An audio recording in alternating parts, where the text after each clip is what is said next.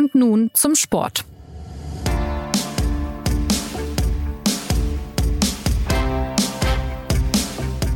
Herzlich willkommen zur neuen Folge des SZ Sport Podcasts. Hier wird inzwischen meistens über Fußball gesprochen, aber heute machen wir wieder eine Ausnahme, denn am Sonntag sind die umstrittenen Olympischen Winterspiele von Peking zu Ende gegangen und es gibt viel zu besprechen. Denn was bleibt nun von diesen hochpolitischen Spielen in einem Land, das Menschenrechte und Meinungsfreiheit missachtet, Kritiker unterdrückt und nicht zuletzt rund um Olympia Umwelt- und Nachhaltigkeitsfragen nicht ganz so wichtig nahm? Alles Aspekte, die von sportlichen Höchstleistungen und schönen Momenten nicht überdeckt werden konnten. Was lässt sich nach den vergangenen zwei Wochen über den Zustand der olympischen Bewegung also sagen? Und welche Schlüsse lassen sich für die Zukunft ableiten? Mein Name ist Anna Dreher und darüber spreche ich heute mit Claudio Catugno, Ressortleiter der SZ Sportredaktion. Hallo Claudio. Hallo Anna. Und mit Holger Gerz, Reporter der Seite 3, der Olympia nach 20 Jahren erstmals aus der Distanz beobachtet hat, nämlich von München aus. Hallo Holger. Hallo, grüß dich. Ja, nach so einem sportlichen Großereignis kommt zumindest bei mir öfter mal äh, Wehmut, sage ich mal, auf, dass da jetzt was Besonderes vorbeigegangen ist. Für Sportler gilt es natürlich umso mehr, die haben sich auch noch jahrelang darauf vorbereitet. Bei den Winterspielen in Peking aber war jetzt mein Eindruck eher, dass die meisten recht froh waren, dass alles vorbei ist, dass sie wieder abreisen konnten und je nach Einzelfall eben auch alles gut überstanden haben, also ohne Quarantäne. Wieso sind denn diese Spiele anders gewesen als vergangene und das nicht nur wegen der Hygienemaßnahmen angesichts von Corona? Tja, also ich, äh, ich würde auch bestätigen, Wehmut kommt, glaube ich, bei den wenigsten auf. Selbst äh, so jemand wie Nathalie Geisenberger, die ja mit zwei Goldmedaillen heimgefahren ist, also im Bobfahren, ähm, hat gesagt, ähm, sie ist froh, dass sie wieder zu Hause ist und sie wird äh, nie mehr nach China reisen. Das war so ihr Fazit. Ja, warum waren es andere Spiele? Weil, glaube ich, einfach sehr, sehr viel zusammengekommen ist. Natürlich hat Corona eine Rolle gespielt die Tatsache, dass ähm, so gut wie keine oder sehr wenige und wenn dann nur ähm, ausgesuchte Zuschauer ähm, an den äh, Sportstätten waren, ähm, das macht natürlich einen Unterschied. Ähm, das war allerdings ja in, in Tokio auch, auch schon so bei den Sommerspielen und trotzdem war es letztendlich eine ganz andere Atmosphäre, weil, weil auch diese Pandemiespiele zwar ohne Zuschauer, aber doch irgendwo in einer Atmosphäre der, der Freiheit stattgefunden haben, in, in dem Rahmen, in dem es Corona eben zulässt. Und äh, das war eben jetzt halt hier genau das Gegenteil. Man hatte oft äh, das Gefühl, dass die Art von, äh, von äh, Überwachung, von Beschränkung sowohl der, des Bewegungsradius als eben auch äh, der, der Meinungsfreiheit und äh, all der anderen Freiheiten ähm, den Organisatoren in China eigentlich auch ähm, ganz gut ins Konzept gepasst hat und dass Corona letztendlich dann in Teilen, natürlich nur in Teilen auch, auch der Vorwand war, das einfach auch äh, durchzuziehen und ähm, so zu organisieren, ohne auch irgendein kritisches Wort dazu seitens des IOC. Und wenn man dann quasi die ähm, all die Themen, die da sich sozusagen geballt haben von Corona über den Umgang mit Menschenrechte bis hin am Ende dann zu dem Fall der russischen 15-Jährigen als Kunstläuferin Valjeva und ihrem positiven Dopingfall und ähm, der Tatsache, dass sie trotzdem starten durfte. Ähm, da ist einfach sehr, sehr viel zusammengekommen, was alles irgendwie nicht erfreulich war und ähm, wo jetzt alle froh sind, dass es vorbei ist und äh, die Frage bleibt, Erholt sich Olympia davon? Und wenn ja, wie schnell und wie umfassend? Oder ist auch so viel kaputt gegangen, auch im Vertrauen, dass, dass die Frage ist, ähm, wie nachhaltig ist eigentlich dieser Schaden, der da angerichtet wurde? Dann stellen wir die Frage doch direkt. Also war Peking mit seinen Rahmenbedingungen, mit dem Verhalten und der fehlenden Haltung des Internationalen Olympischen Komitees ein Tiefpunkt der olympischen Geschichte? Holger, du hast in einer Reportage auf der Seite 3 ja die Frage gestellt, wie viel Demontage verträgt eine große Idee? Ja, das ist die, das ist die große Frage, die wir uns, die wir uns stellen.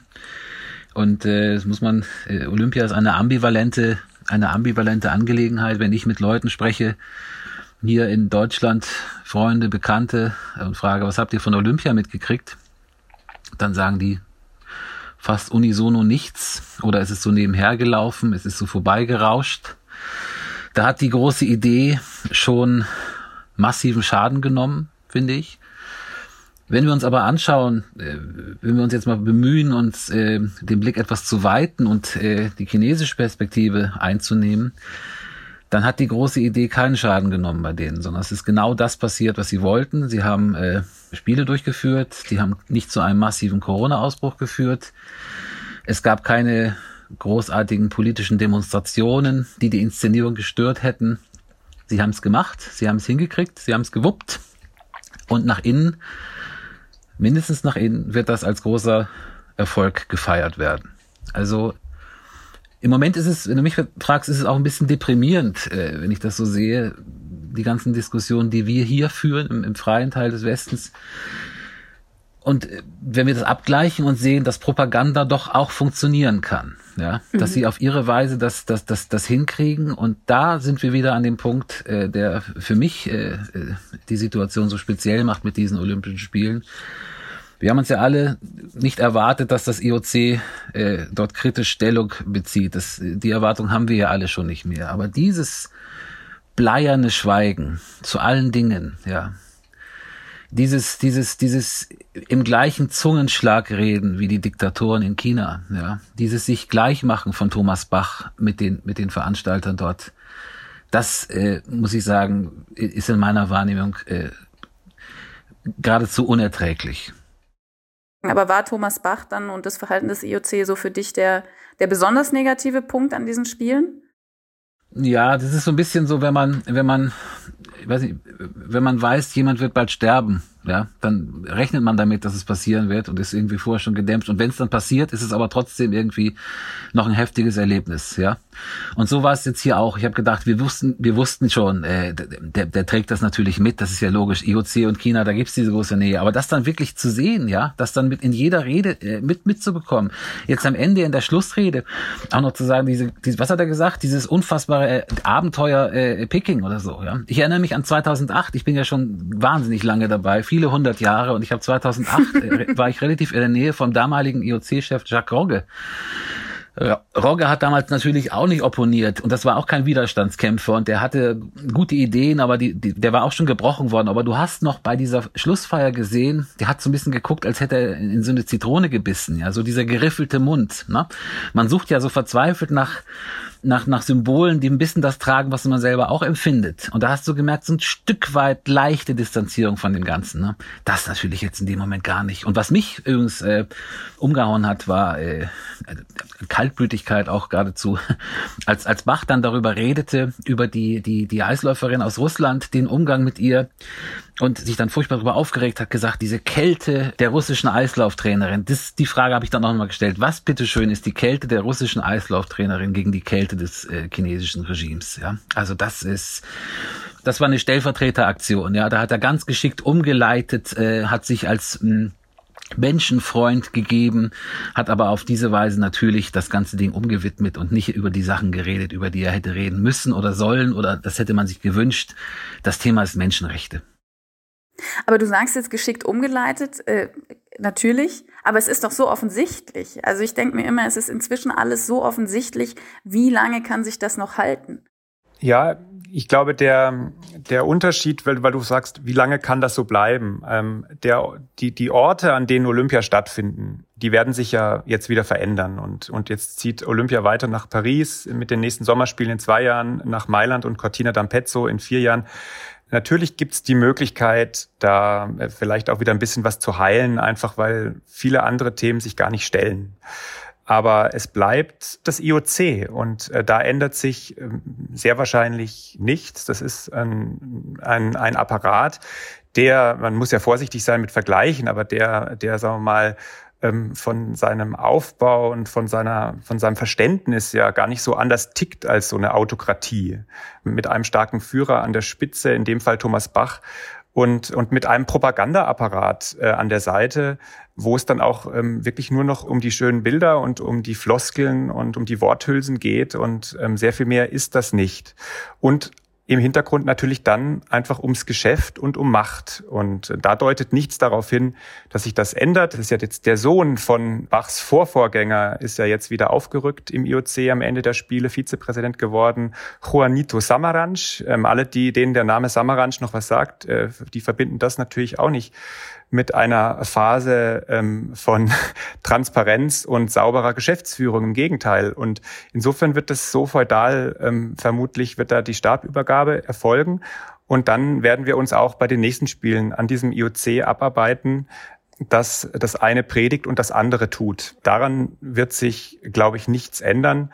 Und trotzdem wird es nicht so unerträglich sein, weil es in einem anderen Rahmen und an einem anderen Ort äh, stattfindet und weil eben solche Themen wie Menschenrechte und so weiter sich vielleicht in Paris und in, in, in Italien und später dann in den USA nicht oder äh, nicht in dem Maße stellen. Welche sind denn dann die größten Kritikpunkte am IOC, dem es äh, zumindest in seiner Außendarstellung ja stets um eine bessere Welt durch Sport, um Völkerverständigung äh, durch die Olympischen Spiele und so weiter geht, das dann. Aber gleichzeitig, zumindest jetzt auch am Beispiel von China ist das deutlich geworden, zu offenkundigen Menschenrechtsvergehen schweigt und, und immer wieder dieses Mantra von die Spiele sind nicht politisch runterbetet, was ja nun langsam wirklich sehr überstrapaziert ist, aber ja, was, was sind dann die größten Kritikpunkte bei all dem?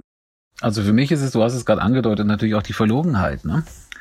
Jetzt, äh, wenn das IOC es machen würde wie die Formel 1 und sagen würde, wir machen hier ein Unterhaltungsprodukt, das kostet Geld, da fahren wir da und dahin, wir wollen die Leute damit unterhalten, aber wir haben jetzt nicht diesen hehren Anspruch, die Welt verbessern zu wollen, dann wäre das ja noch was anderes. Also für mich ist immer diese, tatsächlich eine Unerträglichkeit auf der einen Seite zu sagen, hier, wir machen hier, äh, Sport ist Unterhaltung, das ist klar, wir machen hier ein großes Happening für die Leute. Ver verkleistern das aber auch noch mit diesem Anspruch. Ja, im Hintergrund immer so ein bisschen der Friedensnobelpreis. Äh, 2018 mhm. in Südkorea war es ja zum Beispiel so, dass eine Eishockeymannschaft der Frauen gebildet wurde aus Nordkoreanerinnen und Südkoreanerinnen. Ja, das haben die ja gemacht, um friedensbildend zu wirken auf der Halbinsel. Das ist eine hochpolitische Aktion. So, das war eindeutig, äh, was das IOC will, was das IOC beabsichtigt. Das ist eine, die verstehen sich als friedensbildende Institution neben allem anderen, was da passiert. Und auf der anderen Seite hast du jetzt natürlich wieder, wird weiß gewaschen ein, ein, ein, ein, ein Regime, ein wirkliches Schreckensregime. Und diese beiden Elemente, jetzt reden wir mal gar nicht so um, um Verdienste und um Geld, um all diese Dinge. Wenn du mich jetzt fragst, was mich am meisten irritiert oder wo ich am meisten Probleme habe, dann ist es tatsächlich die Verlogenheit, auf der einen Seite knallharten Kapitalismus zu betreiben, ein Ding zu machen, was Geld bringen soll, was vermarktet wird, und auf der anderen Seite zu sagen, wir sind die Friedensfürsten. Das geht nicht zusammen, finde ich. Ich glaube, was zu, zu China, Menschenrechten und der Verlogenheit ist ja jetzt schon sehr viel gesagt von Holger. Ich glaube, es, es kommen natürlich noch andere Punkte dazu, die jetzt auch in den Hintergrund gerückt sind, weil sie völlig überlagert wurden von alledem, was da passiert ist, von Corona und von, von äh, dem ganzen China-Komplex. Ist aber zum Beispiel ja auch, die Verlogenheit äh, setzt sich ja zum Beispiel beim, beim Thema Dopingbekämpfung fort. Ja, also dass man, dass man ähm, ja auch da ähm, die ganze Zeit es eigentlich dabei belässt, ähm, ähm, hehre Ziele zu formulieren und, äh, und eine angebliche Nulltoleranzpolitik äh, ständig zu betonen und immer auf Zehn-Punkte-Pläne und absolute Konsequenz äh, zu, ähm, zu verweisen und das einfach zu behaupten, dem aber in der Realität eben auch überhaupt nicht gerecht zu werden. Ja, was man ja zum Beispiel, das hat sich, das ist wieder ein bisschen zusammengeflossen, eben in diesem Fall äh, dieser russischen Eiskunstläuferin, weil man eben gefragt hat, wie kann es sein, dass die ähm, 15-jährigen mit einem Herzmedikament ähm, auffällt. Und wie kann es sein, dass die am Ende ähm, aufgrund der Regeln, die der Sport sich eben selbst ja gegeben hat, von einem Gerichtshof, den der Sport selbst kontrolliert, in die Lage versetzt wird, da anzutreten. Ja, da hat man sich an all das ja eben, das all das wurde eben ja wieder ins, in die in Erinnerung gerufen, ähm, das, äh, das russische Staatsdopingsystem 2014 äh, in Sochi, wo ja Thomas Bach auch schon IOC-Präsident war und auf die auf eine ähnlich servile Weise eben damals mit Wladimir Putin umgegangen ist. Ja, also mhm. es hat mhm. sich ja da auch überhaupt nichts verändert. Es ist tendenziell schlimmer geworden und in der Folge ähm, hat uns ja auch dieser Staatsdopingskandal jahrelang äh, beherrscht und und ähm, und äh, auch die, die, das sogenannte äh, harte Vorgehen und die klare Kante und die Konsequenzen sind ja in der Realität auch nie umgesetzt, sondern immer nur behauptet worden. Das heißt, die Verlogenheit setzt sich eben in sehr vielen anderen Geschäftsbereichen noch fort. Und das ist sozusagen das Gesamtbild, ähm, das Gesamtbild IOC, was man in westlichen Demokratien wie unserer inzwischen durchschaut. Natürlich auch, weil es permanent Thema ist, wenn man, finde ich, wenn man die Olympischen Spiele im öffentlich-rechtlichen Fernsehen geschaut hat, war das ja da auch die ganze Zeit Thema. Also auch da war ja nicht sozusagen die unbeschwerte Sportsause, sondern das war ja auch total ähm, eine Mischung aus Sport und politischem Hintergrund und Sportpolitik und, und Dopingberichterstattung und so weiter. Also hier hat das natürlich dazu geführt, dass die Leute, wenn sie gefragt werden, wollt ihr Olympische Spiele in Deutschland haben, dann tendenziell Nein sagen. Und das ist, glaube ich, der, der große Schaden, der angerichtet ist. Und wie Holger angedeutet hat, in, in China ist die Sichtweise auf diese Spiele komplett anders, auch auf Thomas Bach. Da ähm, hat er eine äh, schöne Bronzebüste in einem Park und, ähm, und gilt als äh, der Freund Chinas, der den Chinesen diese tolle Spiele, tollen Spiele gebracht hat, die sie auf eine wunderbare Weise ähm, organisiert haben. Und die ganze Welt ist stolz und, und äh, bewundert China. Das ist da die Botschaft. Und da kommen einfach zwei Welten nicht mehr zusammen. Das muss man, glaube ich, einfach feststellen am Ende dieser Spiele. Olympia steht von den Werten und Idealen ja für Dinge wie das Streben nach Höchstleistung, aber auch das friedliche Miteinander über den Leistungsvergleich im Wettkampf, dass man eben eine, eine höhere Völkerverständigung hat, eine Art Freundschaftsverknüpfung von verschiedenen Ländern über Athletinnen und Athleten und natürlich auch immer der Fairplay-Gedanke, also dass die Welt sich durch den Sport näher kommt, dass sie näher zusammenrückt, wenn man es pathetisch ausdrückt. Inzwischen habe ich aber zumindest das Gefühl, wird das immer öfter überlagert. Also dass ähm, sowohl dieses menschliche als auch die sportlichen Leistungen in den Hintergrund rücken, weil eben so viel politisches drumherum passiert, wo man sich wirklich manchmal fragt, wie kann das denn sein? Und nun gab es natürlich auch in der Vergangenheit schon hochpolitische Spiele, umstrittene Spiele, aber dieses Überlagern, ist das was Neues oder war das eigentlich schon immer so?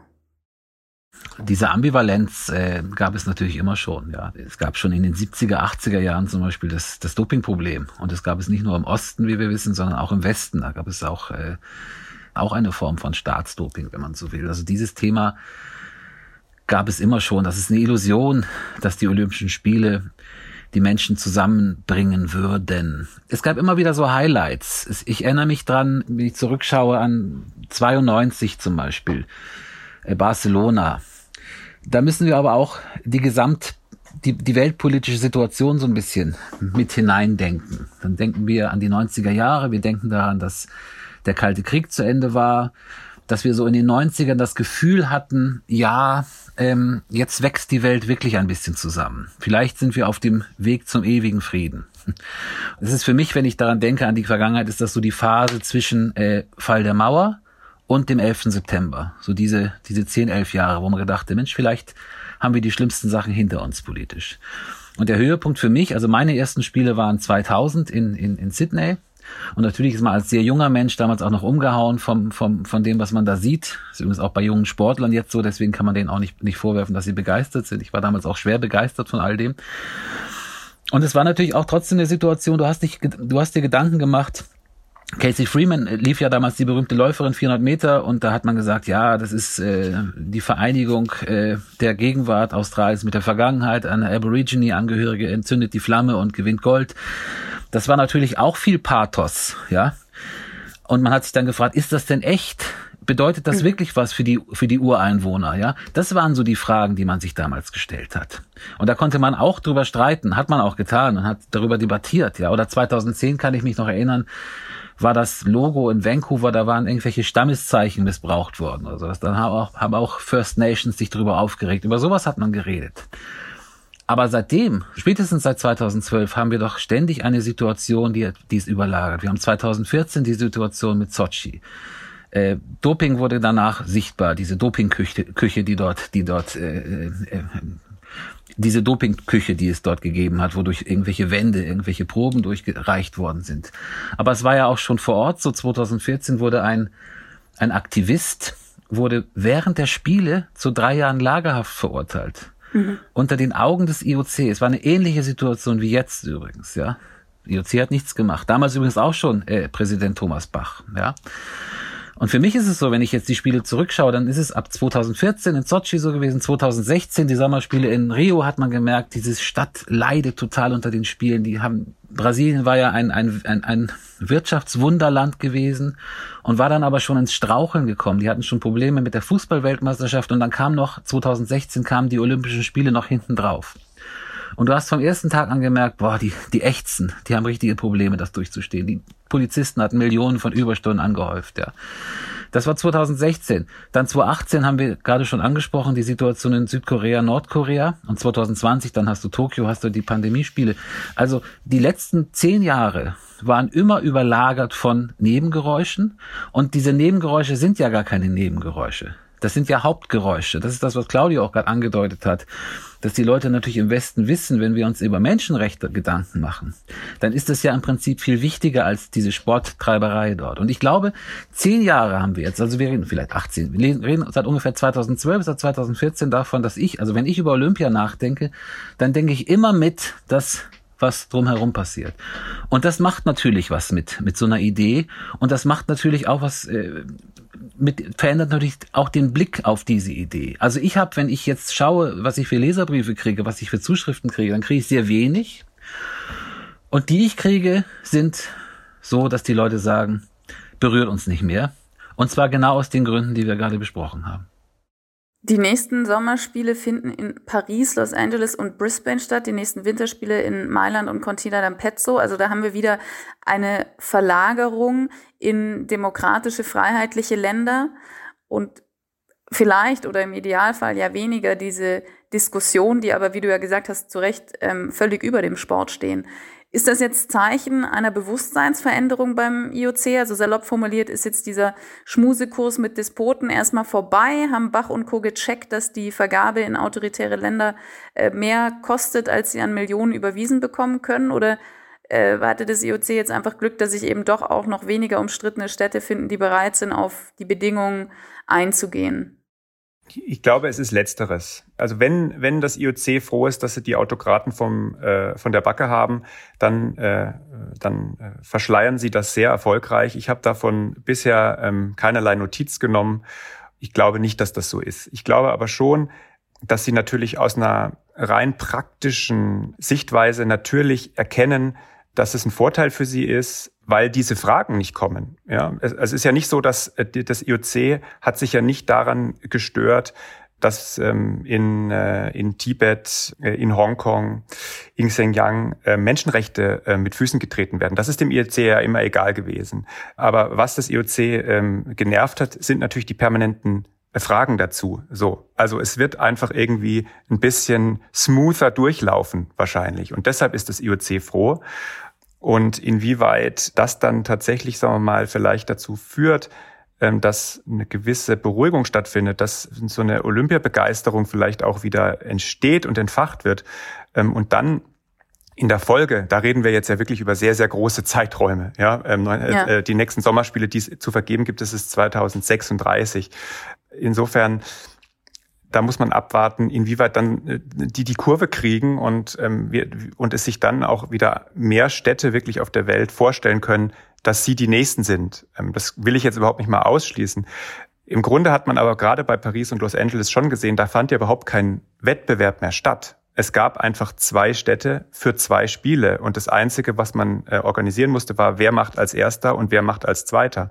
Ja, also das war schon so das letzte Aufgebot, was man noch zusammenkratzen konnte. Und das, glaube ich, muss dem IOC schon zu denken geben. Und ähm, das wird die Frage sein, ob quasi dadurch, dass die Spiele dort stattfinden, diese olympische Idee äh, die Kurve kriegt. Das ist, glaube ich, einfach sehr, sehr schwer, sehr, sehr schwer zu prognostizieren im Moment. Glaubst du denn, Holger, dass dieser Zauber, von dessen Verlust du ja eben gesprochen hast, dass der wieder zurückkommen kann? Das ist wahnsinnig schwer zu sagen.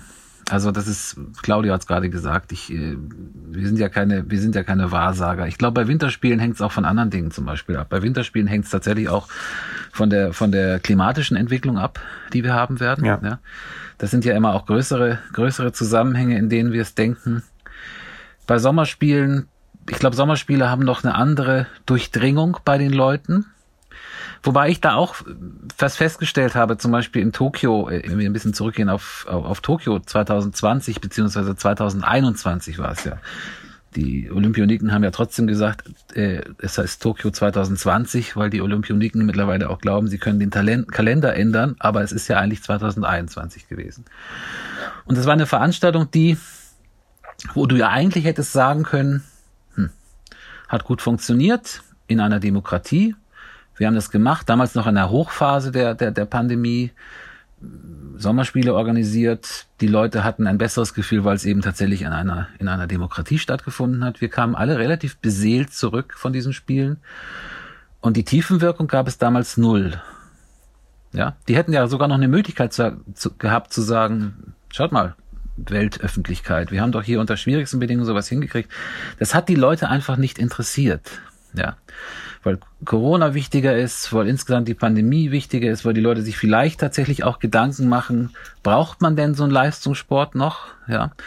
Äh, braucht man das denn, wenn man auch vorher überall spielen kann, an, an Geräten, an Computern, gambeln kann? Brauchen wir denn jetzt noch Stellvertreter, die das für uns machen und die wir uns dann anschauen? Da kommen viele Fragen zusammen. Da geht es jetzt nicht nur um den Zustand oder äh, des IOC, wie korrupt die sind oder weniger korrupt die sind. Da geht es, glaube ich, auch ein bisschen darum, wie sich die, wie sich die Welt äh, zu, aufstellt in Zukunft und was die Leute mit ihrer freien Zeit einfach anfangen. Und ich glaube, da, das würde mich auch interessieren, nicht nur beim, nicht nur bei, beim IOC, auch beim, beim, bei anderen Sportveranstaltungen, was so nach der, was so nach der Pandemie passieren wird, die natürlich ein viel härterer und heftigerer Einschnitt in unser aller Leben gewesen ist, als wir uns im Moment das auch klar machen. Das kommt, die Bilanz kommt ja erst noch. Und ich bin da sehr, sehr, ähm, ich bin, was Winterspiele angeht, aus verschiedenen Gründen wirklich sehr skeptisch, ob man das noch in Zukunft so weitermachen kann. Bei Sommerspielen muss man das sehen. Bei unserer Bilanz zu diesen Winterspielen heute hier in dieser Folge haben wir zu Recht vor allem auf die Politik geschaut auf die politischen Aspekte, weil die einfach enorm überlagert haben. Aber was lässt sich denn aus deutscher Sicht noch zur sportlichen Bilanz sagen? Die Athletinnen und Athleten des Deutschen Olympischen Sportbunds sind mit zwölf goldenen, zehn silbernen und fünf bronzenen Medaillen auf Platz zwei der Nationenwertung gelandet. Das ist also eine starke Leistung. Aber mehr als die Hälfte aller deutschen Plaketten hat die Bob- und Rodelsparte geholt, den anderen Teil die Skifraktion. Das sieht dann wiederum eher weniger nach einer gelungenen Umsetzung der Spitzensportreform aus. Ja, also wenn man es in einen Satz äh, packen will, muss man sagen, die Deutschen können sehr gut rodeln und Bob fahren. Ja, das ist das ist quasi die sportliche Bilanz. Ähm, sie können inzwischen auch sehr gut Skeleton fahren, das, äh, wenn man jetzt sagen wir mal sehr tief ins, ins sportfachliche ähm, einsteigt. Es gab noch nie äh, deutsche Skeleton-Medaillen bei Olympia, jetzt zweimal Gold. Ja, sie können, äh, sie können nicht mehr so gut Biathlon, wie sie es schon mal konnten. Da kann man jetzt in die in die Fachanalyse gehen. Äh, für die fühle ich mich jetzt aber gar nicht gewappnet. Ähm, ich äh, habe den, den Texten der der Kolleginnen entnommen, dass da in der Jugendarbeit manches ähm, nicht so richtig funktioniert. Jetzt haben sie noch mal eine, eine Langlauf-Goldmedaille gewonnen. Äh, völlig, das war glaube ich aus deutscher Sicht die überraschendste Goldmedaille von Katharina Hennig und äh, und Viktoria Karl. Ähm, da sieht man halt auch, es es es es geht irgendwie auch in den einzelnen Sportarten mal hoch und dann geht's mal wieder runter und ähm, dann gibt's mal wieder Überraschungen. Im Rodeln und in Bob fließen die Medaillen sehr zuverlässig den Deutschen zu und dann äh, ist man eben mithilfe dieser Bob, Rodel und Skeletonmedaillen auf Position zwei im Medaillenspiegel. Das werden jetzt die, äh, die Verbände in den sogenannten Meilensteingesprächen analysieren und dann werden sie überlegen, äh, wie sie damit umgehen. Ich glaube, dass man, wenn, wenn du mich fragst, was bleibt denn eigentlich sportlich? Ich habe mich das jetzt ähm, vor, dem, vor dem Podcast auch gefragt. Wieso hat einen denn da so wenig berührt, ähm, jetzt auch international? Und es, es gab irgendwie nicht so auch nicht so die Figur, wie, wie man wie man so ähm, vielleicht bei vergangenen Spielen hatte, wo so, so eine so eine Lindsay Vonn, wo man irgendwie denkt, er hat jetzt schon drei unfassbare Rennen gewonnen, äh, irgendwie zweimal ins fast ins Netz abgehoben und und so Szenen, über die jeder spricht. Ja, ähm, es gab irgendwie Michaela Schifrin, die die über Skifahrerin aus den USA, die plötzlich in jedem oder fast in jedem Rennen am dritten Tor ausgeschieden ist. Das sind dann natürlich so Dramen, aber die berühren einen irgendwie auf eine Weise natürlich dann auch nur so halb. Ähm, aber ich kann mich an, nicht an so, äh, so, so diese, diese, diese Sportfiguren, wie es zum Beispiel eine Lindsay Vonn äh, früher noch war, ähm, Gut, aus chinesischer Sicht würde, würde man wahrscheinlich Eileen Gu nennen direkt, aber sonst. Genau, aus chinesischer Sicht gab es die mit Eileen Gu, mit der Freestylerin, die eben zweimal Gold und einmal Bronze äh, oder Silber gewonnen hat. Ähm, und die, die aus Kalifornien stammt, die ähm, eine äh, irgendwie faszinierende, irgendwie auch gruselige Geschichte hat, ja, weil sie sich als, ähm, als in Amerika, Kalifornien geborene Freestylerin ähm, da eben jetzt ähm, völlig vereinnahmen lässt und ähm, jetzt in, in äh, das, das Werbegesicht in China ist mit all den Konsequenzen, nämlich äh, dass sie dass sie mit ihren 18 Jahren ähm, äh, schon äh, äh, ein Haupt, Haupt, äh, Hauptdiplom in diplomatischer Sprecherziehung hat ablegen müssen. Ähm, ich glaube, sie wurde neunmal gefragt, alleine, ob sie eigentlich den amerikanischen Pass noch hat und hat auf neun verschiedene Weisen eine Antwort gegeben, in der sie nichts beantwortet hat. Ja, mit 18 auch. Da siehst du, ähm, was was die jungen Sport, Sportler ähm, ähm, äh, jetzt auch schon können müssen, ja, in dem Moment, wo sie für China antreten. Also diese Figuren gab es, aber sie haben eben auch eher ähm, die Ambivalenz gespiegelt als jetzt irgendwie die Faszination. Das ist übrigens ein ganz interessanter Gedanke mit den Figuren. Was verbinden wir denn so mit Olympischen Spielen? Wenn man da wieder ein bisschen in die Vergangenheit zurückgeht, für mich ist immer noch Markus Wasmeier jemand, an den ich mich erinnere. 90er Jahre Fahrer. Ne? Immer in Verbindung auch mit dem jeweiligen Kommentar. Harry Valerian damals, man denkt ja dann den Kommentar mit oder ähm, für, für ältere Kollegen sicherlich noch Rosi Mittermeier. Ich erinnere sogar noch Jochen Behle 1980, dieser, das wisst ihr nicht mehr, weil ihr wesentlich jünger seid, aber ähm, Bruno, Bruno Mo, ah, aber jetzt kommt der, jetzt kommt der, der, der Gedanke, den ich jetzt ausfächern werde, der, der mir so auffiel beim Fernsehen. Ich habe ja diesmal das alles übers Fernsehen gesehen. Da gab es einen Kommentator, Bruno, Mor Bruno Morawetz hieß der, und der hat im Prinzip gebrummt wie so ein Bär oder wie so ein Panda. Ich weiß nicht, ob die brummen können, die Pandas. In China wahrscheinlich schon. Und er hat einmal diese berühmte Frage gestellt, wo ist Bele?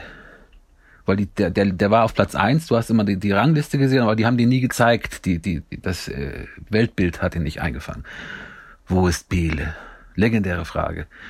Und das waren so Dinge, das hat man gesehen und das hat sich verbunden mit etwas, ja, du hast äh, den, den Klang des Kommentators, der sehr, der sehr individuell war im Kopf gehabt und sagt, mittlerweile ist mir das alles auch in der Kommentierung zu erwartbar, ja.